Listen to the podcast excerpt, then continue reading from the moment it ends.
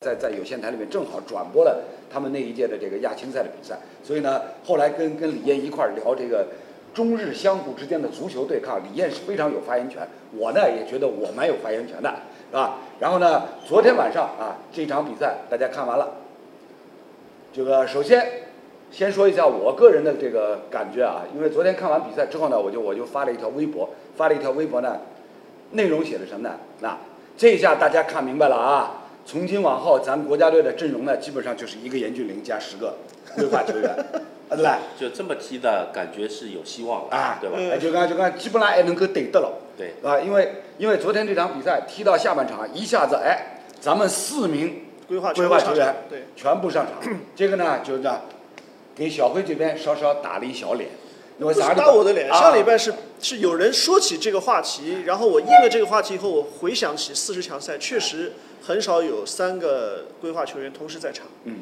对吧？那么这一次第一场又莫名其妙的不用，嗯大家都在猜了，是不是说我们自己给自己下了个潜规则，哎就是哎不能规划球员太多。哎。当然昨天最后三十分钟对吧，四个人一起打，四个四个规划球员一上场之后呢，哎，大家一看，哦，基本上能够跟人家钉头碰铁头，能够对得上了，哎我记得我们之前有一次节目，其实聊到过这个问题，嗯，也说过，就是在使用规划球员的时候，总觉得我们有点藏着掖着这种感觉。嗯，好像既然你规划了，你就大胆的用嘛，对吧？好像就讲是做了个事体以后呢，好像还怕人家讲，哎，哎，有眼不大好意思拿出来。哎，呃，其实上去以后是，那有点作用的，有作用的。不是有一点作用，这个和上半场比作用大了，对对吧？呃，而且呢，就是有一点很重要，就讲吓得牢人家，哎，就讲侬上半场，侬搿搿眼人上去就讲上面被动不说，关键也吓不吓不到人家。对啊。嗯，所以呢，从这个角度上来讲呢，就是可想而知啊，如果咱们没有规划球员的话，那会形成，那会演变成一个什么样的局面，是吧？有规划球员尚且打得来抖抖晃晃，啊是，上海人讲抖抖晃晃，对吧？这个只有两名规划球员显然是不够用的，嗯，对吧？还得加两个，再不够用，我们再加呀，对吧？就我们节目里面从去年开始一直叫喊到今天，那么既然既然你已经搞了那么多的规划球员，那就不要管其他的了，规则允许的范围之内，全部轰上去再讲啊，啊是吧？就是李讲了蛮对，先拿人家吓了，现在是变成功啥？现在是变成功没拿人家吓了，先拿自家吓了。而且吓吓了自家还讲，哎，规划也就这样吧，也不过如此关键是啥？就讲拿自家吓了也就算了。就讲我最听勿得个是啥呢？就讲上一场跳澳大利亚以后呢，就讲我们自己足协开会总结，总结出来的一条白纸黑字啊，轻敌了，说我们说我们低估了澳大利亚。哎呦，我我我随便哪能没想通去了？就看中国足球居然居然混了那么多年，已经混得这么差了，我们居然还有资格来低估人家？就有可能是之前的四十强赛给到我们的一些错觉，嗯。因为连胜了嘛，包括最后那场打叙利亚是吧，打的也蛮好的，对对，所以感觉好像澳大利亚呢，我们一直又是看低人家的，就是媒体上首先我觉得这个报道的这个倾向性，它引导性就有一点问题了。罗老师都说的嘛，史上最差澳大不是利亚呀。你差归差呀，但是你所有的队员，他基本上都是欧洲招回来的。对对对对，虽然是在呃二级联赛，或者说是在二二三流联赛二三流联赛哎在打但是你想，我们整个球队只有吴磊一个人是在欧洲的，对而且上个赛季也是在西乙打，对对吧？所以呢，就是从昨天晚上比赛结束以后到今天上午，是吧？网络平台上，因为吴磊发了一条这个个人的一个个社交媒体的账号发了一条感言，在机场办办那个登机手续，嗯往边一看，要想人家人家日本日本队多多少少人一道侪回欧洲去。嗯，他一个人。啊，那就这种强烈的对比，这种对比反差之强烈，大家可以脑补一下啊，可以脑补一下，啊对了，所以呢，刚刚小辉说了，因为上周我们节目当中曾经提到过，这个这支澳大利亚队被罗老师评价为是史上最差澳大利亚队，是吧？因为从从这个一九九七年，呃，罗老师在台里面转播澳大利亚队当时跟伊朗队的那个世界杯的附加赛开始，是吧？一直看到现在，快二十五年过去了，真的是让我感觉，目前的这支澳大利亚队，可以用史上最差四个字来形容。然后呢，在昨天晚上中日这场对决结束以后呢，哎，网络上也有不少球迷认为说，日本队感觉好像也是史上最差。所以呢，刚刚上节目之前，跟跟跟李艳、小辉背了手机头来面算对好像真的是啊，因为高十年前的，最差，我觉得不至于。不不，我觉得可以可以能介讲，就是跟十年前，呃十一年前南非世界杯当时的那支日本队相比较，是吧？当时那支日本队的星光灿烂的程度，阿拉阿拉背手机头可以数一数啊，本田、本田圭佑、香川，香川真司、是吧嗯，？啊，然后嘛那个中村中村俊辅、是吧？呃，那个远藤远藤保人是，吧？就就中村跟跟远藤跟你都踢过的，对，啊是吧？再加上后面也不差，啊，对吧？右边、左边、左斗斗地王，田中斗地王、斗地王。对，斗斗笠王终于出来吓到老人家。他也是马相啊，哎，不，他是一个混血他是混血。一一一个蛮凶相的啊东西，对吧？啊搿肯定吓到老人家。啊是呀，对，中后卫有的时候呢，不不不一定要长得马相好，嗯，比较凶对吧哎，就看看上去就是搿震慑力不一样。对啊。那刚刚刚刚我们还聊到，因为因为什么？因为昨天晚上日本队后防线上一看一看啊，常有佑都又出来了。上游都还在踢。对吧？而且这支的这一届的日本国家队里面，常有佑都（括号后面是没有俱乐部的，真的，对，伊是自由球员，待业待业。待业，待业老青年啊，待业青年。那么就讲，回到十年以前，当时常有佑都，国际米兰主力的左边后卫，是吧？甚至还带过国际米兰队长袖标的，对个，是吧？这个呢，大家一看，那回到十年以前，常有佑都绝对是亚洲最高级别的左后卫。然后当时跟常有佑都当对刀的，有边卫帅哥啊，内田内田笃人，对吧？大家记得吧？所以呢，如此纵向前后来比较的话，如今的这支日本队跟十年前那支日本队相比较，是会得把把大家感觉好像要差脚。就是日本队在世界足坛它有竞争力以后，这届呢相对来说人员会稍微就是星光星光灿烂的指数要要要下降哎很多。能力啊各方面，但是呢他踢球的方式还是那一套踢球的方式。对，这个呢是日本足球为什么好的原因，因为从我们的这两场比赛来说，第一个比分我们不说了，嗯场面第一场包括呃昨天的这个上半场也是相对差一些，但我想说就是我们体系到底在哪？到底是什么体系？嗯在有体系的情况下，我们做一些针对性的部署，而我们现在是做什么？就是完全针对性的，你没有任何的体系的，嗯，那这个比赛你踢起来就很累。哎，就是呃，中国人有一句老话啊，脚踩西瓜皮，滑到哪儿算哪儿，是吧？就这两场咱中国队这个十二强赛的比赛打完以后呢，就是真的是给大家有这样一种感觉，是吧？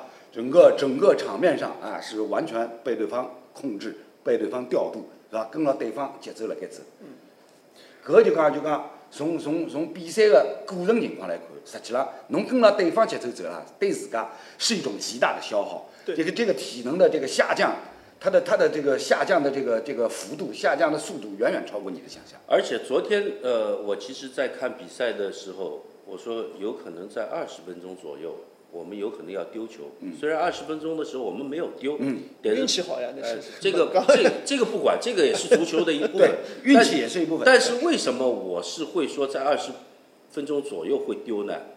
因为开场以后一直到十五六分钟，谁的镜头最多？无锡的镜头最多。嗯，但是无锡的镜头给到他以后，他始终在做呼吸的调整。嗯，就讲搿十五分钟伊踢了相当吃力，对，而且已经到达一个感觉有一点缺氧的状态。嗯，那这个时候就是对于球队来说就很危险。哎，你作为后腰这个位置，跑动距离，呃，跑动的这个往返是多的，但是如果说你的呼吸调整不上来的话，随之而来的就是你脚步跟不上，是。思想不集中，是，那后防可能压力就会更大。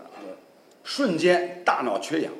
嗯，缺氧以后呢，哎，那各种什么技术动作的变形啊，然后呢心有余而力不足啊，就是思维的速度跟不上这个场面的一个变化节奏啊，所以呢，李岩刚刚说的非常对，就是那这就是专业球员跟日本队打过那么多的比赛以后啊，自己有这样一种感觉，而且这种感觉往往是非常准的，所以呢，就像刚刚李艳说的，他自己看着比赛就觉得打到这个二十分钟左右，哎呦，好像日本队要进球了。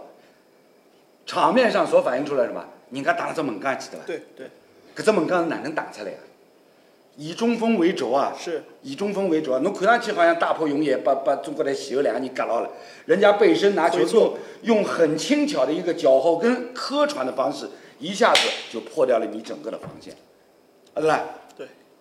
呃，其实说这个日本队，刚才我们前面讲说这个澳大利亚队可能是史上最差的，现在这日本队貌似看起来星光也不如他们的前辈，但是呢，说实话，我们的中国队呢，如果把这几个规划球员拿掉呢，估计也是史上最差的，对吧？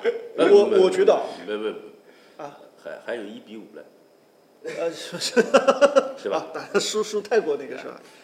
啊，但不管怎么讲，就是说，呃，如果说大家都不如他前辈，对吧？都都说我们，我今天刷到一个视频，是这个零二年世界杯时候的中国国家队的阵容，对吧？嗯一张张脸过去，而且包括他那个之前打预选赛的，对，就包括什么当时后来没有进入零二年阵容的，包括李明啊、张玉宁啊、这个谢辉啊、嗯这些人。啊，一看这个名单，然后看底下刷的评论全是什么？以为是起点，其实是巅峰，全是这一句，就是就真的以为零二年是我们的一个新的征程的开始，对吧？对。以后我们一直可以有机会进世界杯，结果到现在为止没有第二次，而且我们的球员真的是，呃，这句话说的可能令现在很多踢球的人不是开心，但是我觉得这个是事实，就一代不如一代。对啊，真的是。啊。那我们现在的这支球队，哪怕是碰上了我们面前这个说起来星光没有那么耀眼的日本队，碰起了史上最差的澳大利亚队，我们的差距还是那么大。对，啊、所以呢，就是这两场比赛呢，可以说啊，让我们这个整个中国足球呢，哎，可以很好的清醒一下，啊，兜头一盆凉水，一盆不够再浇一盆，是吧？两盆凉水浇下来以后啊，大家基本上好清醒点，那我们自己的定位，是吧？然后呢，横向再做对比，因为首先中国队踢日本，开始之前，是吧？央视呢也转播了另外一场。越南对那个澳大利亚，越南队主场对澳大利亚，是吧？罗老师老认真的看了大半场比赛，哎呀，想人家越南队蛮有眼路子啊！他们他们有自己的特点，啊是，越南队蛮有眼路子啊。就目前的这支越南队呢，其实他在韩国的主教练、韩国籍的主教练朴恒旭的率领之下，过去差不多三到五年的时间里面，哎，他的进步是非常快的。他在他在比如说亚青赛拿冠军对啊亚青赛拿冠军，然后呢，在东南亚老虎杯拿冠军，是吧？那这样的一支球队，所以他现在有底气说，哎，我可以跟跟那个传统的亚洲的强豪们来稍微比拼一下。昨天一看，哎，他跟那个澳大利亚队踢，场面上完全不处下风啊，哎，该攻的辰光是攻得出去。就呃这一点是非常重要。刚刚节目开始前跟卢老师也说，他说现在你看下头让中国队回去，我讲帮越南总归好踢踢吧，还不至于吧？对吧？你的幻想还没破灭。但是有一点就是说，从越南和澳大利亚踢这个场面上来说，呃，中国队有一点可能在前两场比赛是不如越南的，嗯就是攻不攻不出去，对，没有攻攻出去以后，而且是要有质量的。对，就是你要形成最后的射门或者能够形成威胁的，我们这一点上，那首先是没有进球，对吧中？国队两场是零射正，两场比赛加起来没有射正过那你。没有射正，一个呢就是射术不精，另外一个是不是还有一点，你有效的射门区域，你是不是能够达到，对，对吧？这一点上来说，呃，可能要要要要要调整一下，或者要想办法去改变这个现状。嗯这个因为一说到越南队，这里朋友评论区里大部大量在刷范志毅，说这个范范志毅的预言会不会成真，对吧？这 个那个时候输泰国，接下去要输越南、输缅甸，然后没得输，对吧？这个是我们范大将军的名言了。哎，那么一说到这个呢，我想起来之前这七月份当时跟范志毅做那个直播的时候，他讲到的，他的态度很明确的，中国队头两场打澳大利亚、打日本，二连两连败，嗯，对吧？目前他的预测是准确的。嗯，然后他说越南肯定能赢的，啊，这是范指导说的哈，越南肯定能赢的。他说，而且就就靠头球砸好了，那个蒋光太，他是看好蒋光太，然后他什么，当时卡尔德克不是还说有可能要规划嘛，对，根本就是为越南准备的呀，这个就是为越南准备。问问题在于用头球砸，我认为，因为你在足球比赛当中头球也算进球的，嗯，那用头球砸确实是我们有优势的，但是关键是你要砸得进去，你要到这个区域才能砸，对对不是说我后场，你像昨天上半场，我们几乎是没有球权，二八开的这个球球权控制的这个比例，那你说怎么砸？啊，你后场老是大脚，我中场头球后蹭啊，我这这个就是说，我们还 还还是要到你至少要攻到禁区附近，哪怕你斜向了四十五度，还有这个砸的可能。靠按照定位球、角球，对吧？对啊，你按照这个叫什么？昨天上半场这个踢法的话，你根本没有机会。对，连过半场都那么困难的话，那你如何来想象我们攻到人家的禁区，是吧？然后呢，再接下来攻到人家禁区之后，那李岩刚刚说了，谁能不能跑到位，谁谁谁能不能在边路这个起球起到这个位置，是吧？都有先决条件的，都有先决条件就是不。管怎么讲，就是现在的越南队也好，是阿曼队也好，对吧？说起来是排排这个档次排在中国队后面的球队，但是他们至少是有自身特点，嗯，对吧？呃，越南的脚下技术，这个小范围的配合，阿曼的速度、反击、嗯，边路，这些他们是有自己的特点，然后是而且这个特点是相对比较鲜明的。那么中国队刚才李艳其实就说了这个问题，就是我们现在就除了针对对手去做有针对性的部署之外，没有自己很很拿得出手的战术特点。你说就算那如果说我们真的投球很好，我就投球对了，也是个特点，对吧？你边路能传得起来，中路砸得进去，也也是个特点。但这个特点其实我们也不具备。嗯。然后呢，你说我们有反击吗？好像反击也没什么套路。边路有有突破吗？好像也不行。反不上去。对啊，然后你让我们走地面，走地面好像传接球能力也不行。那么靠什么呢？就我们如果要去赢这些小组里的某一个对手的话，我们用什么东西可以去赢他们？对啊，依靠什么？就是回顾中国队两场比赛，从锋线人员的配置角度上来讲，就是埃克森搭档吴磊，算得上是目前啊咱中国队最拿得出手的锋线的一个最强的配置。那么在对澳大利亚队的时候，那你看埃克森、本宁嘎，呃，那个那个中后卫在在在在江苏踢过啊，塞恩斯伯里塞恩斯伯里背后贴身一贴，好了，消失了，对吧？拼身体拼了本宁嘎。后来呢吴磊，对吴磊上那个苏塔，哎，不，吴磊，吴磊就刚就刚这两场比赛在前场跑动不可谓不积极，对，是吧？但是问题呢，身后来球有几次能够比较好的传到他的脚下，或者传到他的跑动的线路上，有其他大家那白手就得再数一数。所以呢，就变成过啥呢？这两个前锋大量的体力做无用功消耗掉，消耗掉，是吧？等到等到说下半场，哎，增加了两个规划选手上来，场面好像一度又被搬过来了，这个跟光克两把已经保不动了，嗯，对，啊对吧？那这时候我就在想，昨天没把韦世豪放到二十三人名单里。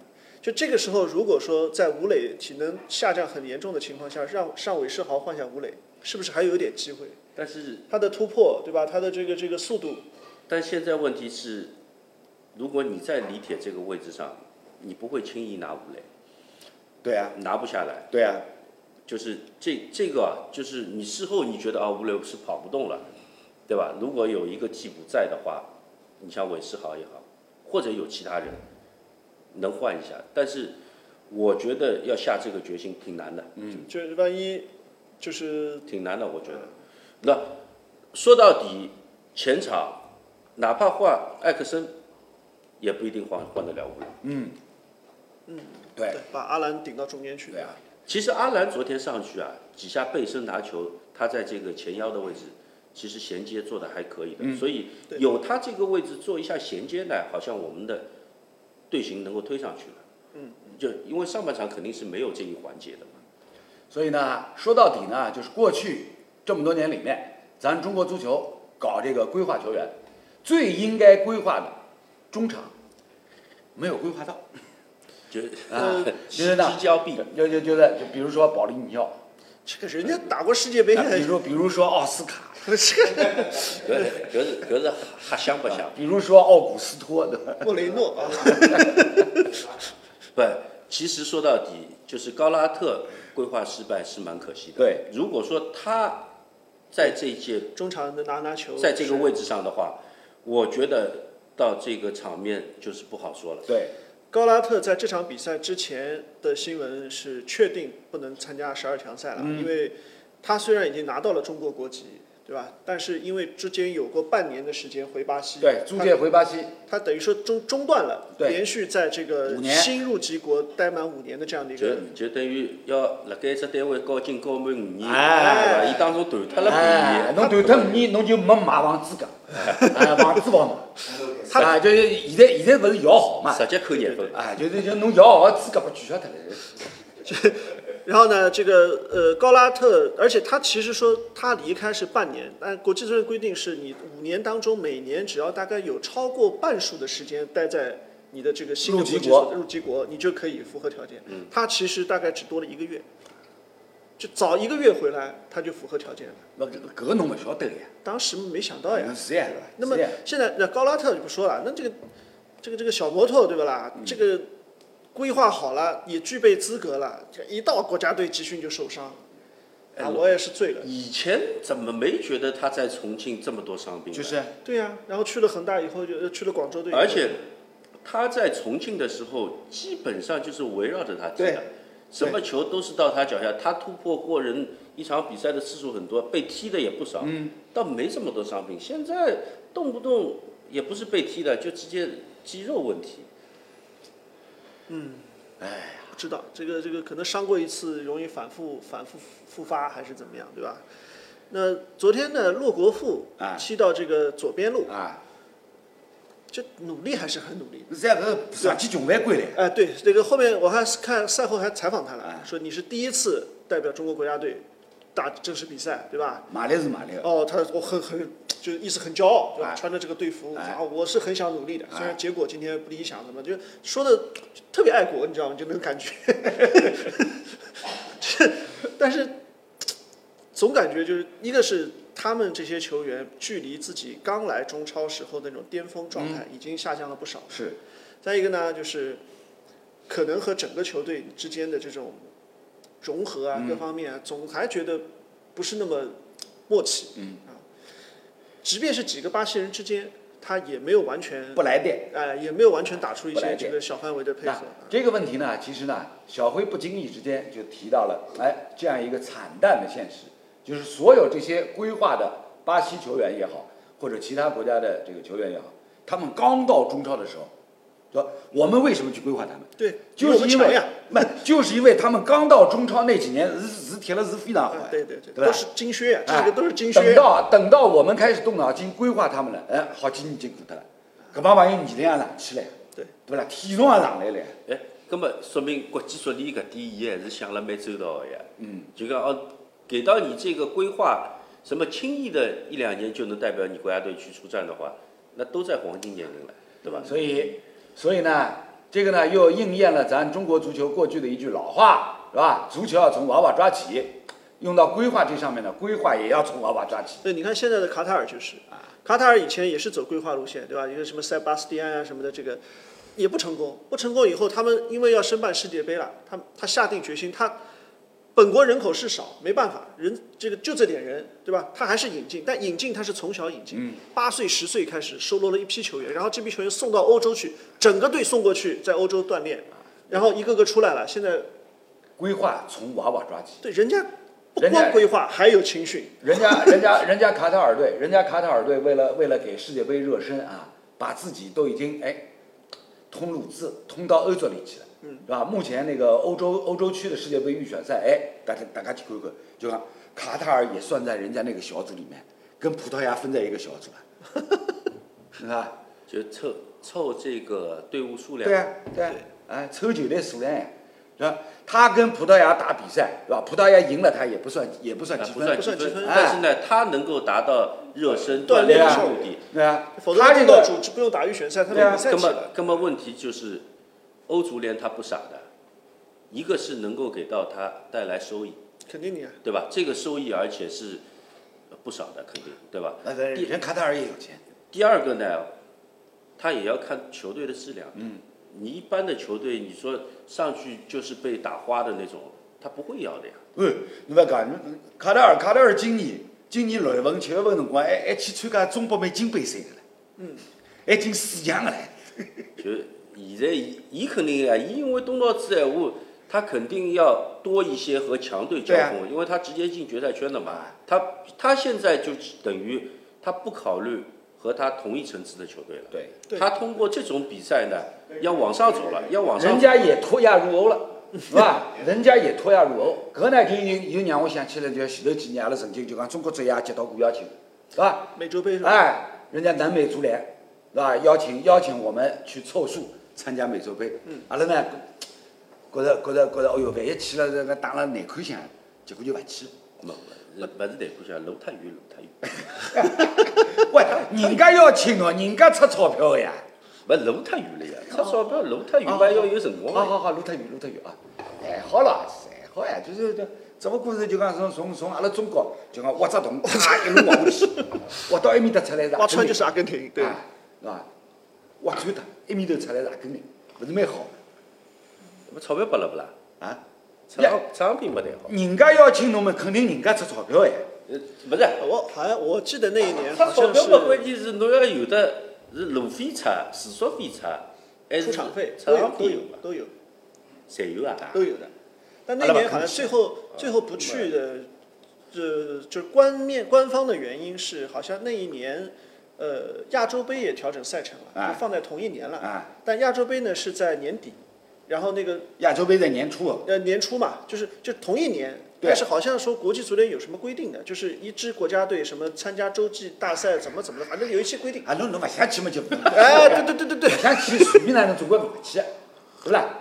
总归寻得着理由好勿去，对伐？咁么呢，冠冕堂皇，小辉呢就比较冠冕堂皇，对伐？寻只寻只啥个呢？讲得过去，摆得上台面的但是实际上阿拉心里向应该晓得，对伐？主要是啥？主要是怕去了以后输了太难看。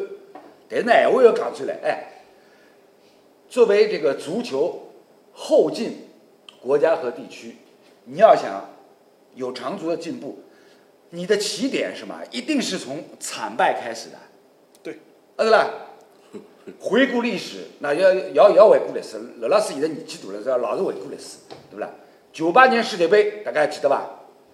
车指导车范根带着韩国队去到法国法兰西，被希丁克带着荷兰队哐哐哐哐哐连敲五只洞。嗯嗯，要比赛我自家转播啊！哦，当辰光，当辰光转比赛过程当中，看到韩国队把人家倒了五只洞，哎，有一种有一种窃喜，你晓得？哦，你也有今天哦！但是呢，偷笑好以后，是后脊背发凉啊，毛冷汗哦，哎呦，还好是韩国队，假使阿拉中国队去 了，当当当当当当当，啊是啦，假使阿拉中国队去了，要拨人家要拨人家荷兰队倒多少得了，啊是啦。所以侬去想了，就讲我们的近邻，日本也好，韩国也好，他们在足球成长腾飞的过程当中，起点上一定是很有有过非常痛苦的、难以回首的这些惨败，是吧？我到今天还记得，九八年世界杯，车范根率领的韩国队被希丁克的荷兰队打成五比零，当辰光啥？车范根车指导蹲辣场子边浪向嘴巴张老大，人已经戆脱了，你晓得伐？人已经戆脱了。哟，谢阿拉阿拉阿拉搿支球队对伐？亚洲还可以啊，侬哪能跑到世界杯把人家搿能介打？然后呢，韩国足协开始动脑筋，来，哎，那个希指导，希丁克来哎希丁克侬过来。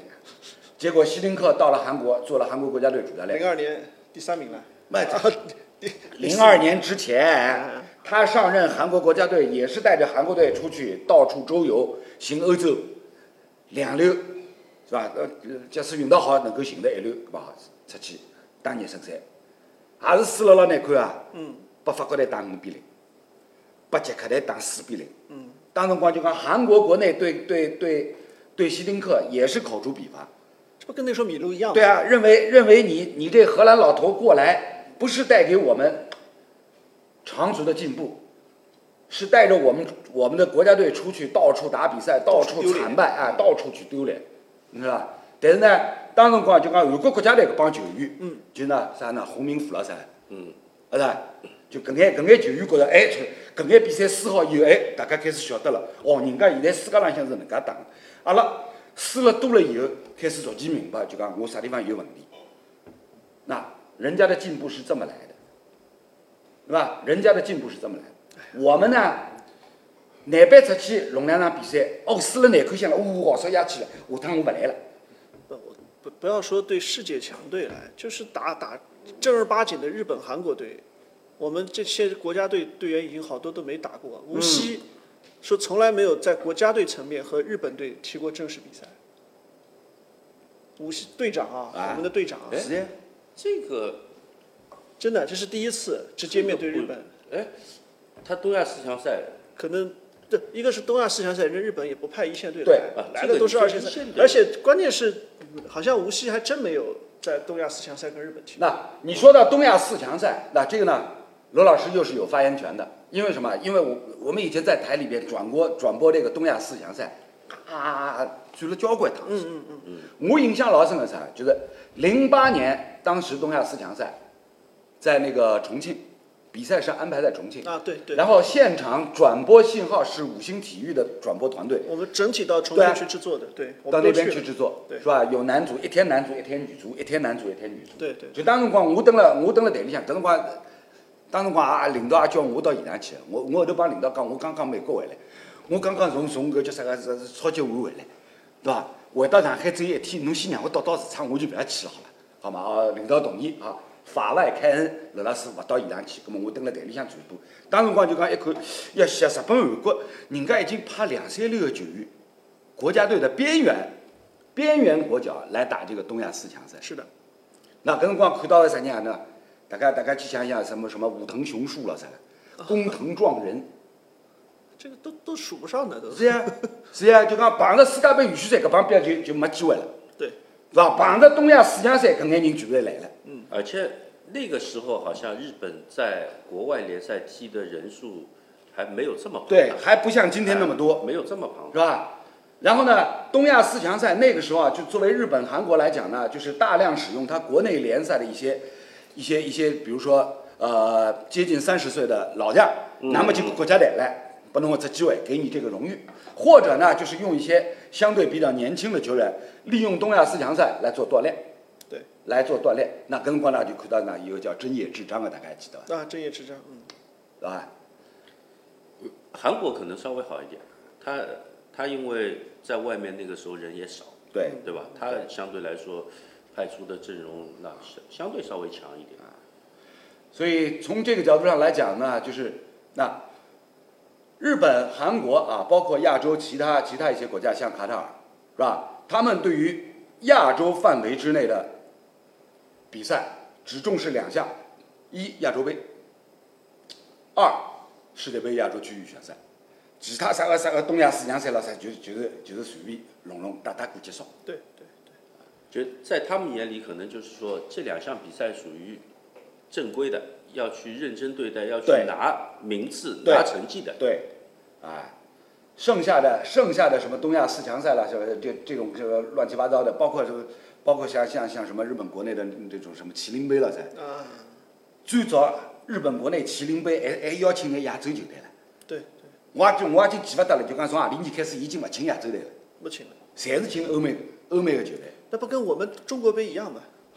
前两年大家还记得吧？有个中国杯，然 后在广西桂林比的，啊，就是就是把个叫啥，把把把把威尔士打了老威尔士打六个嘛，就贝尔，尔嘛，啊，把威尔士打还有还有捷克什么的，对吧？那个那个时候打不了世界杯的队都来打中国杯嘛。所以呢，就是大家回过头来，这个横向做一个对比，纵向做一个比较，你就会呃很清晰的看到咱们国家队过去十到二十年之内，哎，发展的一个脉络，一点一点梳理一下，老清晰了，老清晰了，对吧？然后呢，日本跟韩国呢，对于他们国内的球员要想去留洋，走呀，侬好少走啊，嗯。侬哪能还勿走啦？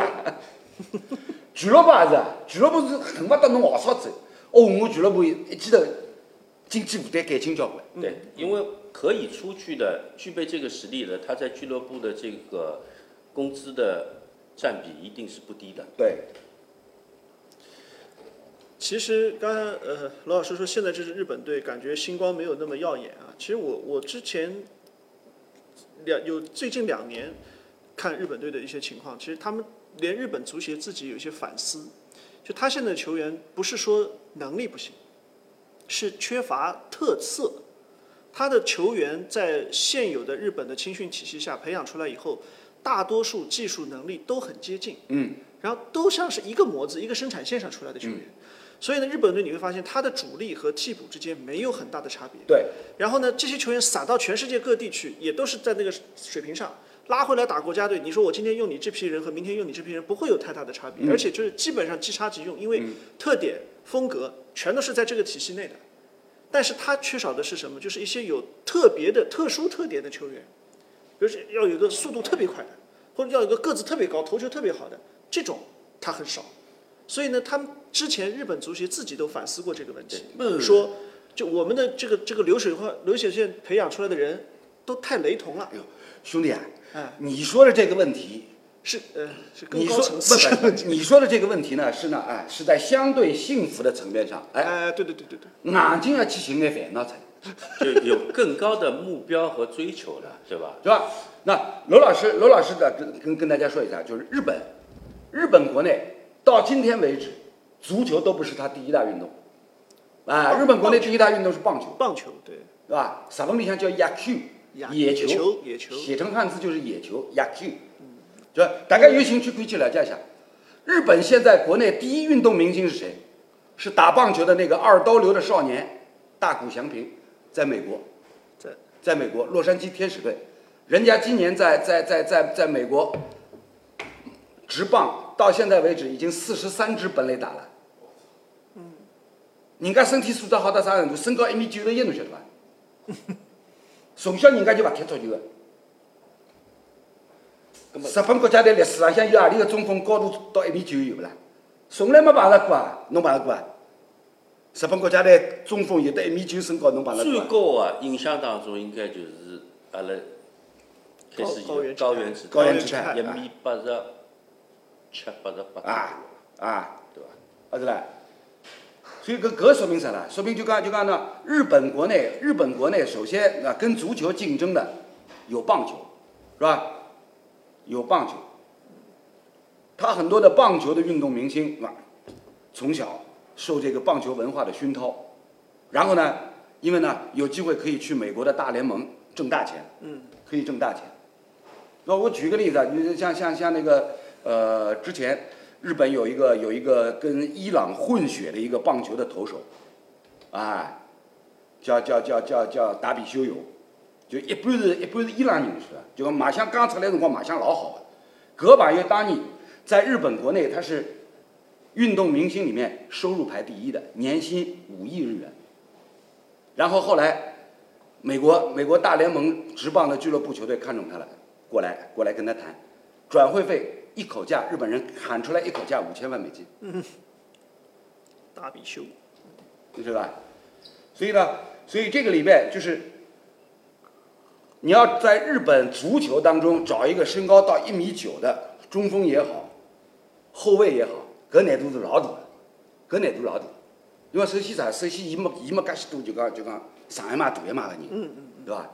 没介许多人。了了足还是稍微少一点哎，对吧？侬不要说中锋和中后卫，你就看看守门员这个位置，对吧？你看什么川口能活了，什么嗯，川岛勇士，对吧？你啊，现在的全田修一，有有几，我我感觉都超不了一米八十八的，对啊，对吧？对啊，能够到一米八十五已经老好了已经老好了，对所以呢，所以这个这个呢，其实那日本足球的发展，过去的三十年里面，他们走过的这条路，哎，是对于我们来讲是有很强烈的借鉴意义，对，是吧？在在在在普遍日本足球选材啊人员他的身体素质比我们还要还要差很多的情况之下，人家这条路哎走通了，人家这条路走通了，是吧？人家现在人家现在的烦恼就是刚刚小辉讲的，哎哟，我这我这流水线造出来的零件侪差不多，嗯嗯嗯嗯，废话，人家刘思贤说造出来一只零件，假使假使有眼特点的，搿搿就搿就是水平，侬晓得伐？哎，当时伊没讲搿个，为啥？因为伊觉着先要保持统一，啊？对，先要整体水平节。奏先要保持统一，再是把把一些类型、把一些特点出来。啊，对伐？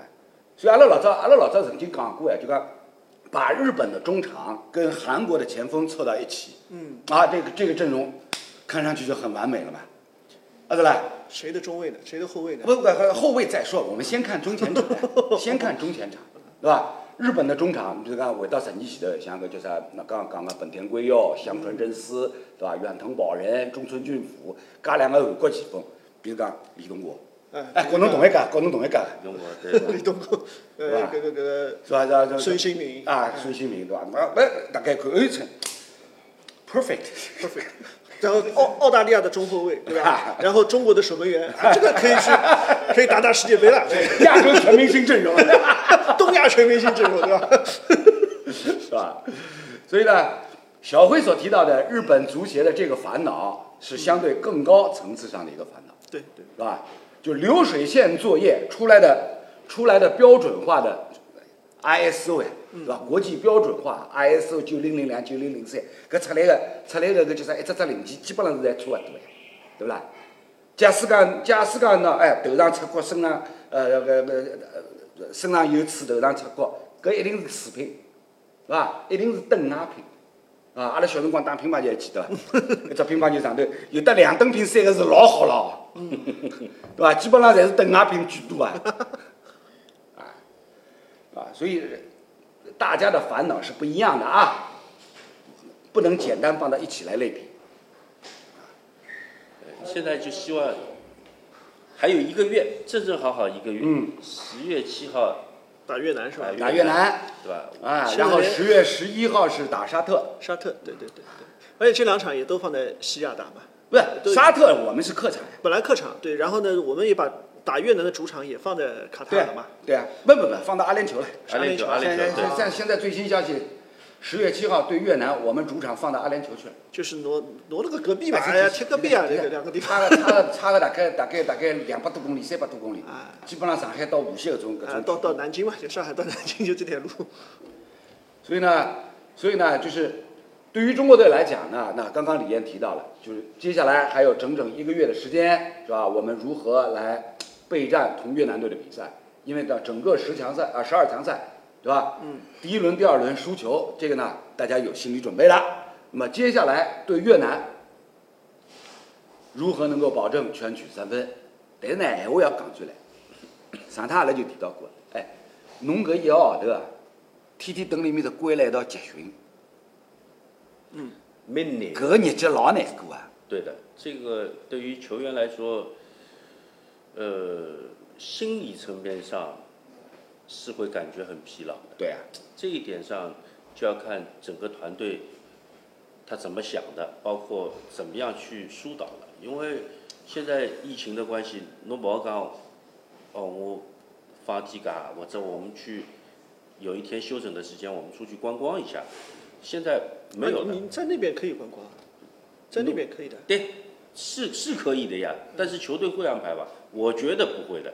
啊，不会实际好了，搿只话题阿拉稍微等等啊。今天第一趴的内容先聊到这里。